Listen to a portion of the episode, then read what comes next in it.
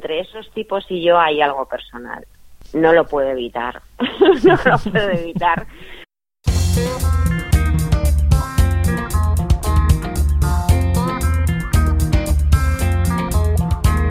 Descifrando Emprendedores, un programa de entrevistas dirigido y presentado por Sergio Navacerrada.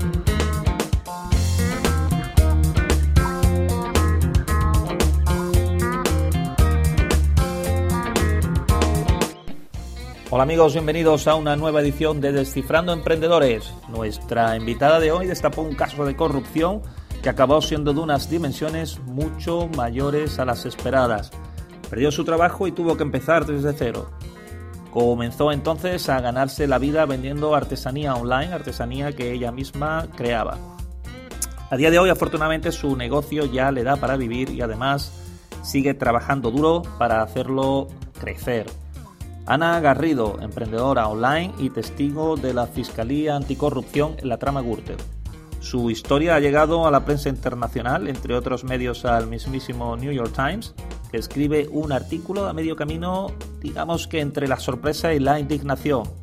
Recordemos que España es uno de los países más corruptos de Europa y sin embargo no existe una ley de protección de denunciantes de corrupción. Ana, ¿qué tal estás? Pues nada, aquí haciendo pulseras, me pillas.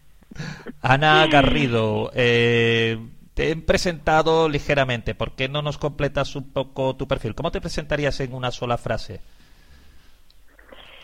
Bueno, pues soy una mujer de, de tantas, eh, polivalente, que se, que se amolda a las circunstancias según le llegan eh, unas veces eh, con más grado de dificultad y otras veces con menos. Pero bueno, en general creo que soy una persona positiva. Mm, me estoy alargando mucho con la frase. una frase un poco larga, pero sí, no, no, pero entendemos. sí, es que me resulta difícil eh, sintetizar. Pero bueno, más o menos esa es la idea. Eh, ¿Cuál ha sido tu carrera profesional hasta la fecha? Pues yo hice magisterio y, luego estuve estudiando psicología y mis trabajos eh, pues comenzaron como maestra, después estuve trabajando como educadora de calle eh, para, para el Ayuntamiento de Madrid, eh, trabajando en programas de tiempo libre para la Comunidad de Madrid. Y bueno, pues, mi trabajo más largo fue cuando ya oposité y me presenté al Ayuntamiento de Boadilla dentro del área de juventud y, ahí he estado pues unos 20 años eh, como técnico de juventud.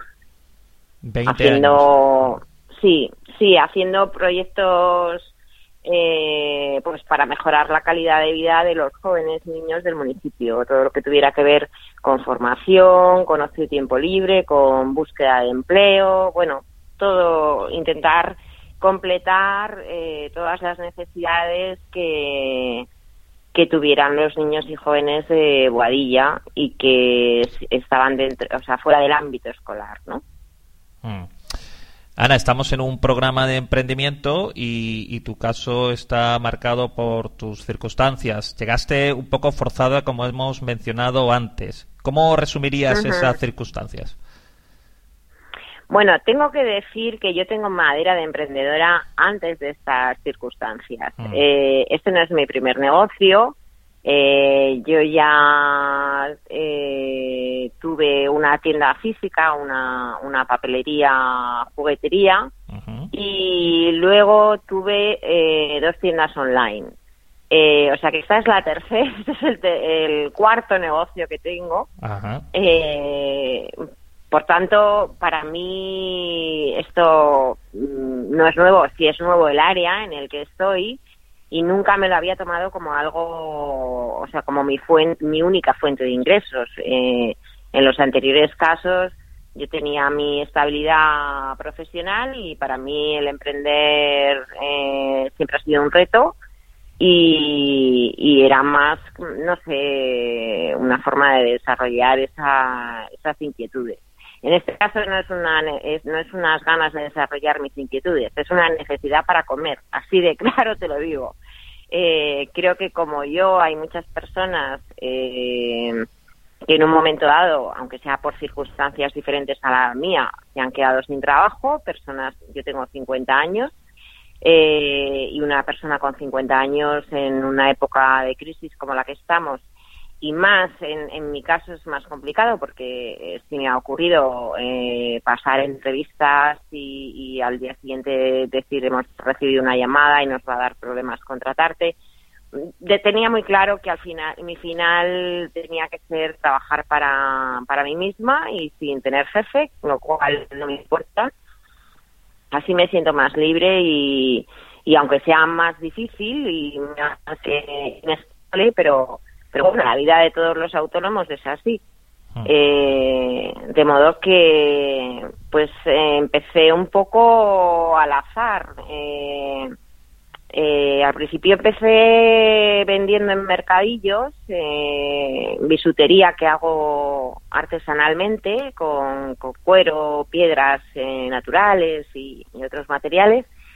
Y, bueno, pues al principio los, los mercadillos es un mundo muy muy sacrificado, la verdad, porque cuando hace frío pasas mucho frío, eh, cuando hace calor hace, eh, pasas mucho calor, pero sobre todo yo lo que veía es que tampoco podía tener un trabajo normal porque dada mi situación, ya sabes, eh, como testigo de la Fiscalía Anticorrupción en el caso Gürtel, eso hace que mi vida no sea normal. Y que no sea normal quiero decir que yo he pasado mucho tiempo y sigo a día de hoy.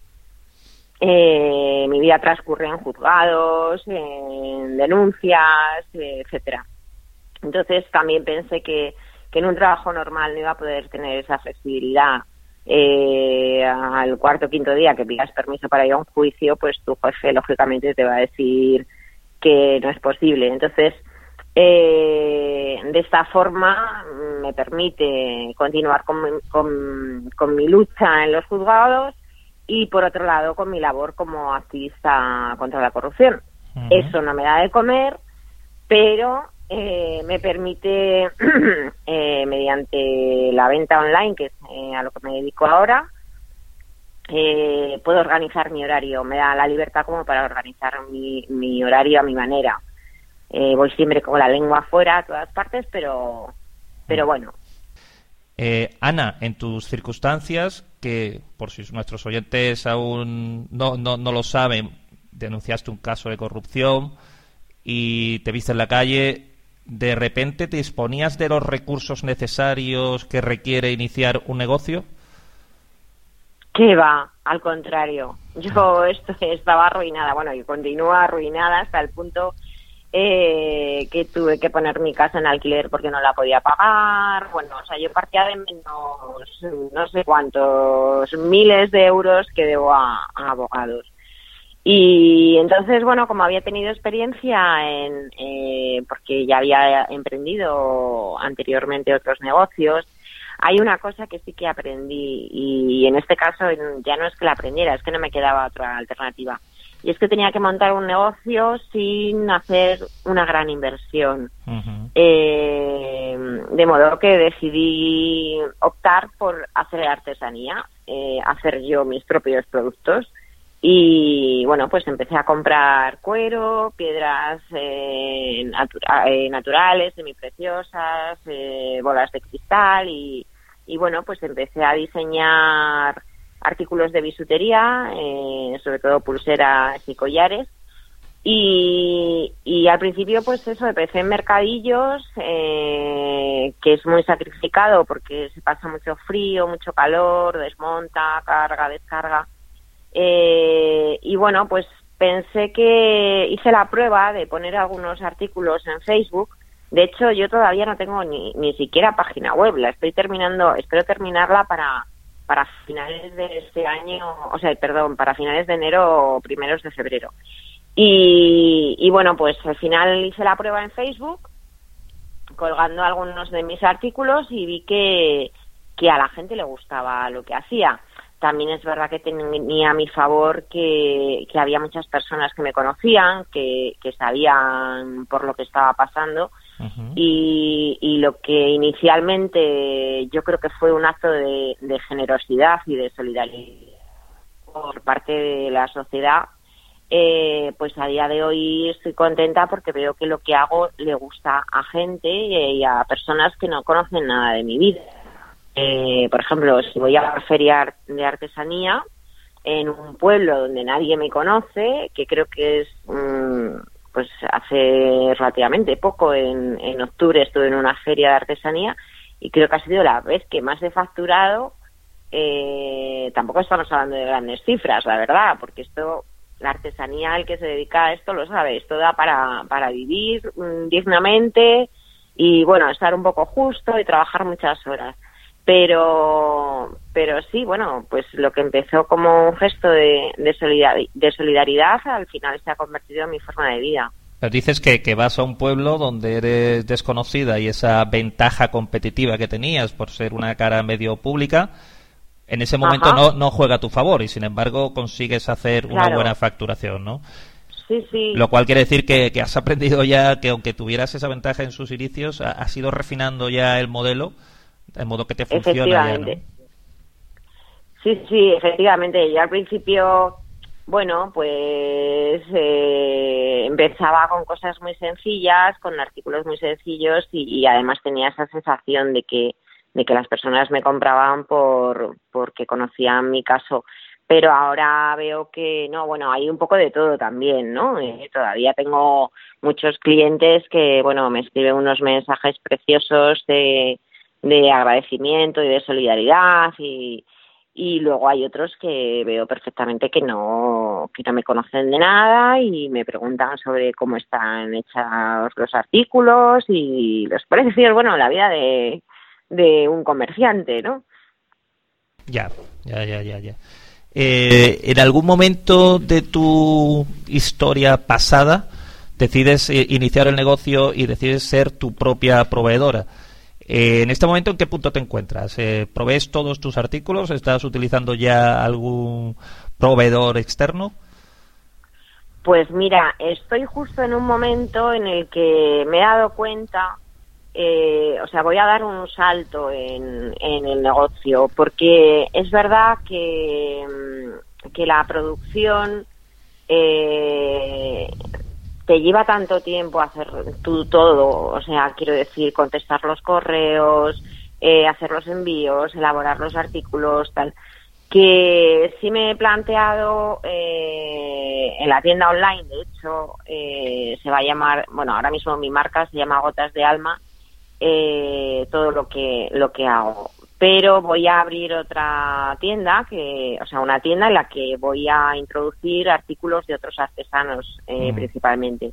Y de hecho últimamente estoy bueno la tienda se va a llamar el dominio es chicayeye y punto com y, y ahí ya te digo pues eh, la abriré como a finales de enero primeros de febrero y, y efectivamente sí necesito otros proveedores. Estoy contactando con otros artesanos. De hecho, hoy he tenido una reunión por, eh, por Skype con, con unos artesanos de Asturias que son fabricantes de, de, artículos similares a los míos. Y bueno, y también estoy en contacto con, con otros artesanos de Sevilla. Y bueno, pues estoy hablando con, con pues eh, a través de bucear en internet, estoy viendo cosas o cuando voy a alguna feria veo artículos que me gustan y los voy a incorporar a, mi tienda de Chica Yeye. Mm, excelente. Eh, ¿Crees que ahora mismo estás en esta nueva onda del negocio, pero crees que es imposible desligar tu historia pasada con, con, tu actual aventura empresarial? Bueno, pues a ver, a ver. Eh, eso mismo me lo pregunto yo a veces. Porque yo intento, y es que es muy difícil, cuando tú tienes una, una experiencia vital tan, tan fuerte como, como la que he vivido yo y la que continúo viviendo, que son ocho años ya eh, lo que ha pasado desde que, desde que denuncié eh, la parte de la trama Gürtel que correspondía a Boadilla del Monte. Eh, han pasado tantas cosas, o sea, quiero decir, yo me he sentido amenazada, eh, bueno, perseguida, acosada, un montón de cosas. Entonces, yo intento eh, que mi vida sea normal, o sea, que sea como era antes. Eh, y en ese sentido, pues, pues eh, profesionalmente es lo que estoy haciendo, pero mm, claro, como también sigo, me he convertido en una activista contra la corrupción y estoy intentando a través de la plataforma por la honestidad eh, conseguir una ley de protección al denunciante, estoy, estamos generando un buzón denuncia donde la gente pueda acudir, bueno, una serie de iniciativas que eh, yo a veces lo pienso y digo, es que realmente todos los activistas tienen, por un lado, su labor profesional y por otro lado, su, su tiempo de ocio, su tiempo de activismo y tal. Eh, yo todavía no he aprendido a separarlo. Reconozco que todavía no, eh, porque mm, me muevo mucho por Internet, eh, y entonces a veces me di cuenta que estoy al mismo tiempo atendiendo a pedidos, eh, contestando correos del buzón denuncia, hablando con otros activistas. O sea, tengo que aprender a, en ese sentido, a ser más disciplinada y ponerme un horario de trabajo, otro horario para, para el activismo y, y bueno, es que tiempo libre no tengo realmente desde hace mucho tiempo, mm. pero pero me va a costar, me va a costar desligarme de algo. Mm, o sea, me encantaría, la verdad es que me encantaría que, que mi futuro en este proyecto, que además estoy muy ilusionada porque me gusta mucho diseñar, eh, me gustaría que, que la gente cuando viera mi marca no lo asociara con, con, con mi pasado como denunciante de corrupción. Eh, por esa sensación que te contaba antes, ¿no? Que me gustaría que la gente valorara mi trabajo por lo que por lo que es en sí mismo, no no no por la persona que hay detrás. Eh, pero no lo sé, no lo sé, porque luego también me ocurre que como me relaciono con personas eh, que tienen que ver con, con, el mundo del activismo, pues de repente eh, me hacen encargos que tienen que ver con, con cosas de, su, de sus fundaciones o de su, o de su entorno.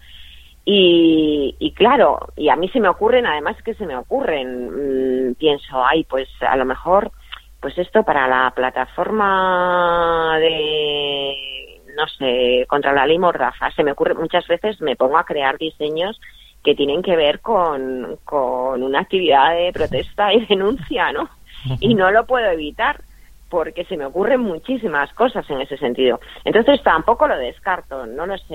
Eh, claro, date cuenta que yo llevo muy poquito en esto, llevo un año y un año, como te he comentado, no dedicada al 100%, al contrario, ya me hubiera gustado poder dedicarme al 100% solamente a, a trabajar.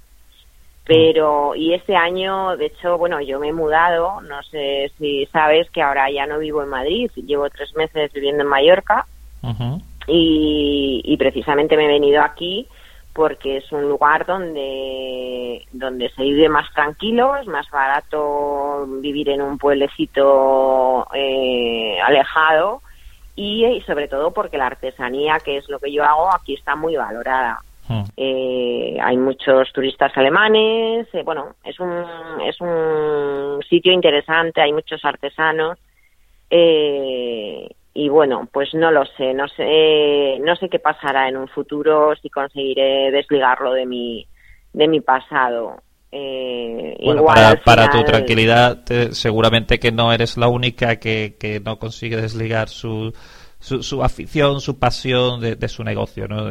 No, no, no debe ser tampoco un objetivo último, pero la, la pregunta iba un poco en esa línea, ¿no? De, cómo, cómo de imbricadas están una actividad y otra, ¿no?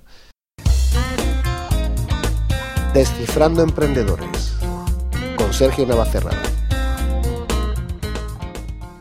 Ana, a lo largo de este año que llevas con el negocio, seguro que has tenido momentos complicados. ¿Por qué no nos trasladas a, uno de ellos? Momentos complicados, pues mm, muchísimos, como cualquier emprendedor. Mm. Eh, en mi caso, a lo mejor momento complicado, pues que a mí me hackean a veces las cuentas. Eh, bueno, y, a veces estás un poco, económicamente estás mm, muy al límite, ¿no? Porque no es, a ver, hay emprendedores que, que empiezan, pues, por ejemplo, yo en mi primer negocio emprendí eh, con, con, una inversión que tenía preparada. Cuando tú empiezas de cero, cero, cero y tienes que comprar material y a lo mejor no tienes dinero ni para la gasolina para ir a comprar el material. Entonces esos momentos son como muy duros. Eh, vamos, como muy duros no, son durísimos. Pero, pero luego enseguida el ingenio se agudiza y dices, bueno, a ver, con lo que tengo aquí, con lo que tengo aquí voy a crear algo nuevo. Y, yo creo que, que, cualquier emprendedor tiene que tener esa habilidad de, de, decir, y de hecho la mayoría de los emprendedores creo que, que tienen ese, ese don de, de inventarse lo que haga falta con tal de, con tal de salir adelante. Mm. Eh, también habrás tenido momentos dulces, porque no nos llevas a uno de ellos quizás al más dulce, que, ¿cuál ha sido esa experiencia que dices, todo esto merece la pena? Hombre, a ver, eh, para mí el momento más dulce es después de estar un año viviendo de Ocupa, eh, porque no tenía ni para pagarme un, piso, eh, fue cuando me di cuenta que podía subsistir gracias a esto.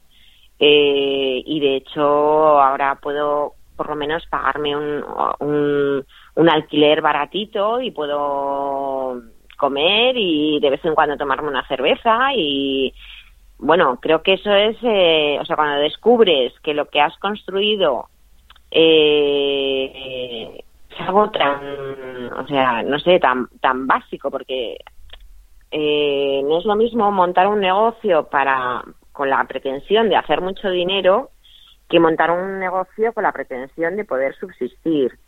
Entonces, ese reto, que para mí era tan importante, pues creo que lo voy consiguiendo poco a poco, pero todavía me queda mucho. O sea, me queda mucho porque todavía voy muy justa. Eh, tengo que medir al milímetro mis inversiones y mis gastos y, y estoy muy enfadada con con la política que hay con los autónomos y no lo puedo evitar. Y pero pero sí momentos dulces para mí creo que ese fue el momento más dulce y también el que te he contado antes de en una feria de artesanía donde nadie me conoce descubrir que, que era uno de los puestos que más vendía en, en esa feria y ves que a la gente le gusta lo que lo que hago. Creo que esas dos cosas son para mí muy satisfactorias puede, puede ocurrir que llegue un momento en el que, te asocies con alguien. Si, si eso ocurre o, ha ocurrido en el pasado, ¿cuáles son las características que te gustaría ver en ese compañero de viaje empresarial? Si tuviera que elegir un socio, eh, creo que buscaría alguien eh, que por un lado fuera afín a mí en cuanto a en cuanto a, objetivos y en cuanto a, la seriedad a la hora de trabajar. Eh, para mí eso es muy importante, que la gente sea comprometida. Eh, yo me comprometo mucho con mis clientes, soy, intento ser muy, o sea, tratar muy bien al cliente y que se quede contento y, un, socio tiene, en ese sentido, tiene que sentir lo mismo que yo, ¿no? El, que el grado de exigencia sea el mismo. Y si me tengo que quedar una noche sin dormir porque porque le corre prisa al cliente y hay que entregárselo, pues espero que mi socio dé lo mismo que yo. Ahora bien, en cuestión de, de tareas, eh, pues seguramente buscaría, creo que es interesante buscar un socio que sea complementario. Es decir, si los dos, las dos personas sabemos hacer lo mismo, bueno, está bien, pero realmente yo conozco cuáles son mis carencias. Eh, por ejemplo, yo soy un desastre con las cuentas. Creo que, que cada uno tiene que buscar un socio que, sí, eso, que en definitiva le complemente en sus carencias y que, y que haya cierta afinidad en lo que te comentaba y, y que sean complementarios. Vamos a pasar a un bloque donde vamos a indagar un poco más sobre Ana, la persona. ¿Algún arrepentimiento, Ana? Como persona, eh, bueno, vamos a ver, como persona creo que mm, de lo único que me arrepiento es de, bueno, así que me acuerde, seguramente luego la gente, hay gente que dice, yo no me arrepiento de nada, pues yo a veces lo pienso, digo, esto lo habría hecho de otra forma, ¿no?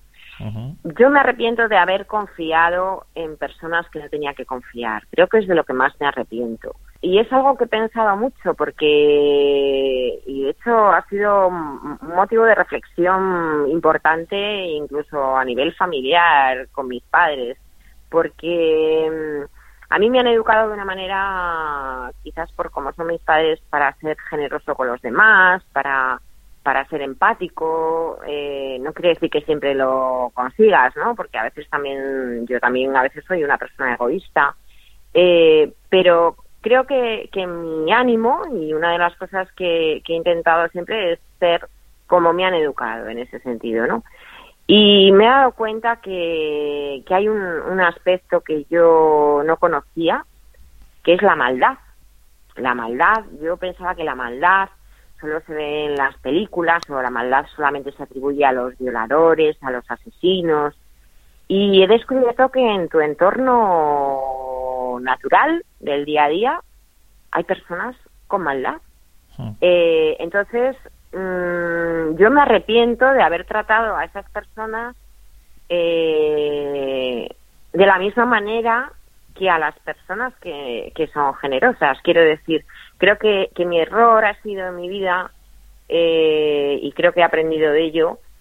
creo que no todo el mundo se merece el mismo trato. Eh, y eso lo he aprendido sobre todo trabajando con políticos. ellos hablan un lenguaje y tú hablas otro tú hablas el lenguaje, de, por lo menos en mi caso, desde, desde la lógica, el sentido común, la sinceridad, y, el lenguaje político a veces es muy complejo, porque, porque te están diciendo A y están pensando B. Hmm. Entonces, bueno, pues yo hasta que me he acostumbrado a que hay una serie de personas eh, que no funcionan como yo y entonces me arrepiento de haberles ofrecido lo mejor de mí. Hmm creo que eso es de lo único que me arrepiento así que me acuerde ahora mismo. Eh, ¿Hay algún tipo de, rutina o hábito que practiques de una manera regular? Eh, sí. Mm, bueno, lo, que, lo primero que hago por las mañanas, eh, desde hace ya mucho tiempo, es abrir el ordenador y leer las noticias. Eso es algo que, que, no, que es como incluso antes de desayunar, ¿eh? Mm. Eh, yo me levanto y igual que hay personas que están colgadas a un teléfono móvil, yo eh, mm, no puedo vivir sin el portátil porque mm, resuelvo tantas cosas por ordenador, pero no de ahora. Eh. o sea, quiero decir, esto es desde hace mucho. creo que es una herramienta tan tan práctica para si tienes que ir a comprar algo, si tienes. Pero vamos, si mi rutina es por las mañanas, lo primero que hago es por este orden eh, leer las noticias de lo que ha pasado en el día, sobre todo me interesan, eh, lógicamente, noticias de carácter político eh, y de injusticia social, creo que son las dos cosas que más me preocupan.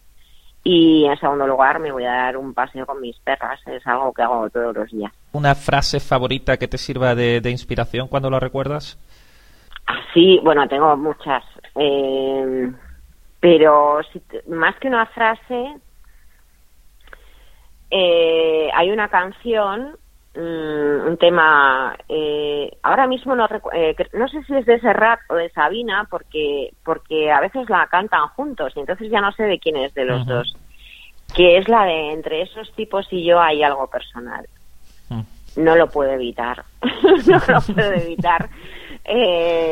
antes, a lo mejor, si hace años me hubieras preguntado, seguramente se me se me habría ocurrido algo totalmente diferente, ¿no? Pero, pero es que esa canción la tengo tan marcada en mi cabeza desde hace tantos años que es que mm, si yo cantara bien, te lo juro que grababa, le pediría a alguno de los dos que me dejaran grabar con ellos un, un vídeo y colgarlo en YouTube, porque me sale del alma. O sea, es que la letra entera de pe a pa eh, es que me siento tan identificada cuando habla de ellos, de, esos señores eh, con esos trajes, en fin. Se la recomiendo a, todo el mundo, pero vamos, a mí particularmente sí me toca mucho la fibra. Y luego sí me gustan, perdona. No, no, mm. no, te decía, entre esos tipos y yo hay algo personal, ¿no? Es buenísima. Esa, es la, esa es la frase, sí. esa es la frase. Entre esos tipos y yo hay algo personal. Y creo que lo habrá el resto de mi vida. Yo muchas veces la gente me dice, ¿tú podrás olvidar lo que te ha pasado? No, ¿cómo voy a poder olvidar lo que he vivido? Si ha sido una cacería humana. Eso es, eh, vamos, impensable. Bueno, de hecho, eh, estoy escribiendo un libro eh, sobre mi historia y, bueno, lo están escribiendo y yo estoy colaborando y están haciendo un guion para una obra de teatro porque es que es una vida de, de, una persona normal, que lleva una vida normal, que es feliz, que porque además a, lo mejor hay otras personas que les ha pasado esto y antes no eran felices, pero es que yo era una persona súper feliz, me estaba riendo todo el día y me encantaba mi trabajo. A, a pasar una película de, de policíaca, de thriller, de, de traiciones, de... Entonces, eh, perdona, se me ha ido la pregunta Sí, no, que, entonces será difícil que olvides, ¿no? Esa parte, ¿no? Claro, yo, yo no, no creo, y sé que tengo que hacerlo, ¿eh? O sea, sé que tengo que intentar eh, sacar de esto un aprendizaje. Por supuesto, he aprendido muchísimas cosas, pero estas cicatrices todavía no se han cerrado. Mm. Y algún día espero que se cierren y pueda disfrutar de la vida como lo hacía antes. Te voy a poner un supuesto, Ana, que, quizás en tu caso eh, igual no tienes que planteártelo tanto. A otra gente que se queda mm, en su zona de confort durante años le resulta un poco hmm. chocante esta pregunta, pero igual a ti nos, respondes de una manera más natural y fluida. Eh, mañana te levantas en un mundo nuevo, igual al que al nuestro, pero en el que no conoces a nadie. Tienes 500 euros del bolsillo ¿cuáles, ¿cuáles serían los primeros pasos que darías? Bueno, es que a mí 500 euros para empezar ya me parece una fortuna, teniendo en cuenta lo que te he contado de, cómo empecé, ¿no? De comprando eh, cintitas de cuero y, y mm. piedrecitas. Pero, pero bueno, mm, mira, ahora que lo dices, eh, recuerdo cuando yo me fui a vivir precisamente por estas circunstancias, eh, parece que estuve en el exilio, pero eh, pedí una excedencia y me fui a Costa Rica a vivir dos años, mm. pensando que todo esto se iba a calmar y, que a la vuelta iba a ser normal y que va, fue todavía peor. Pero bueno, cuando llegué es más o menos una situación similar a lo que me estás planteando. Yo no conocía a nadie, no sabía ni por dónde empezar y iba con una mano delante y otra detrás, ¿no? Eh, bueno, tuve la suerte que, que, que bueno, pues eh, empecé a trabajar, bueno, la suerte, empecé a trabajar de jardinera, de recepcionista, bueno, de lo que fuera, para, para subsistir.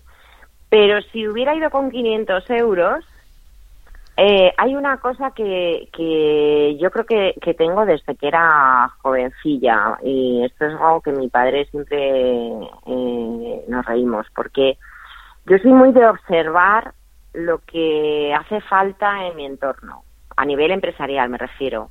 Eh, quiero decir, yo recuerdo cuando era pequeña que le decía a mi padre, papá, aquí me acuerdo que había una oficina de Hacienda aquí, no entiendo por qué no hay una fotocopiadora, si es que todo el mundo necesita una fotocopiadora. Y al poco tiempo había un negocio de, fotocopias y funcionaba perfectamente. Bueno, eso, eso me ha pasado toda mi vida, ¿no? Entonces, recuerdo que cuando estuve en Costa Rica, eh, yo miraba y como tiene ese mar tan precioso y tan maravilloso y hay esos hay esos tours mm, en ferry y tal, yo decía, es que teniendo poco dinero yo ahora mismo aquí me compraba una canoa, un par de canoas y a cobrar pues algo básico para dar paseos a la gente en, piragua o en kayak y debajo de una palmera y te digo yo que acabo siendo allí la potentada de, de las piraguas. O no, no lo sé pero porque esto es un poco a veces con lo de la bisutería eh, mis amigos se ríen porque empiezan a decir, bueno, que tiemblen los de Toast, que estos no saben lo que les espera.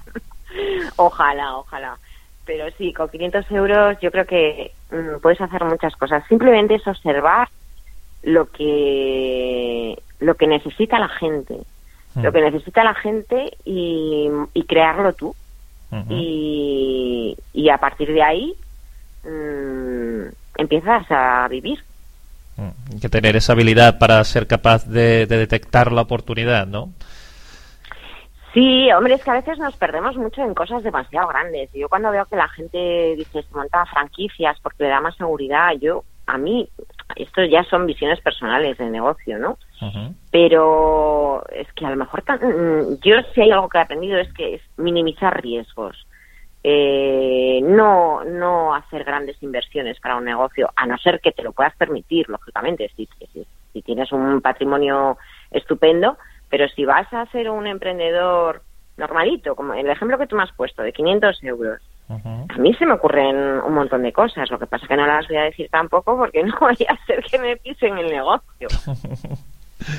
que te copien y te quiten la oportunidad, ¿no?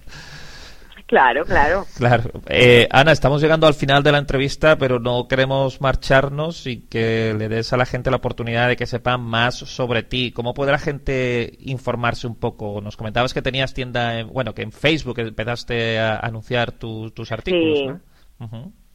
A ver, te cuento, porque yo, claro, ya te digo que como voy pasito a pasito, eh, no tengo ni siquiera tarjeta, pero bueno, eh, formas de localizarme. Eh, tengo eh, Gotas de Alma, tiene página en Facebook y en Twitter. Y para pedir información se puede escribir un correo a gotas de alma complementos arroba gmail.com.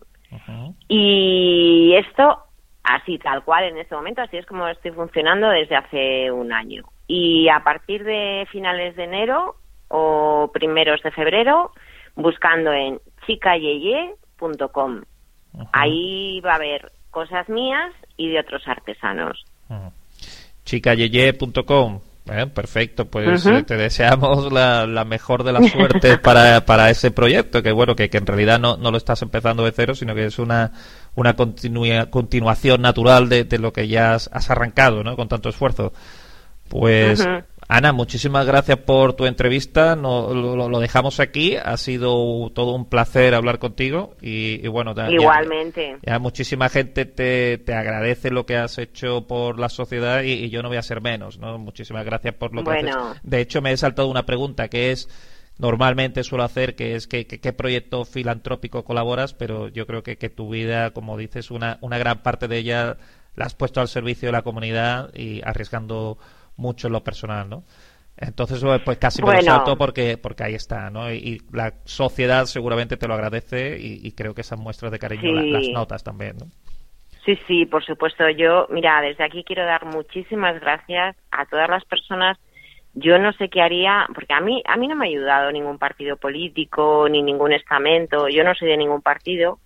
Eh, quiero decir, yo me he podido pagar y me estoy costeando mis abogados gracias a las aportaciones que hace el ciudadano de a pie desde hace más de dos años en la plataforma por la honestidad, eh, que se han recaudado ya, llevo gastados 14.000 euros en, iba a decir en psicólogos, porque en psicólogos también me, haría falta, pero en abogados, eh, y me quedan unos 9.000 eh, por pagar.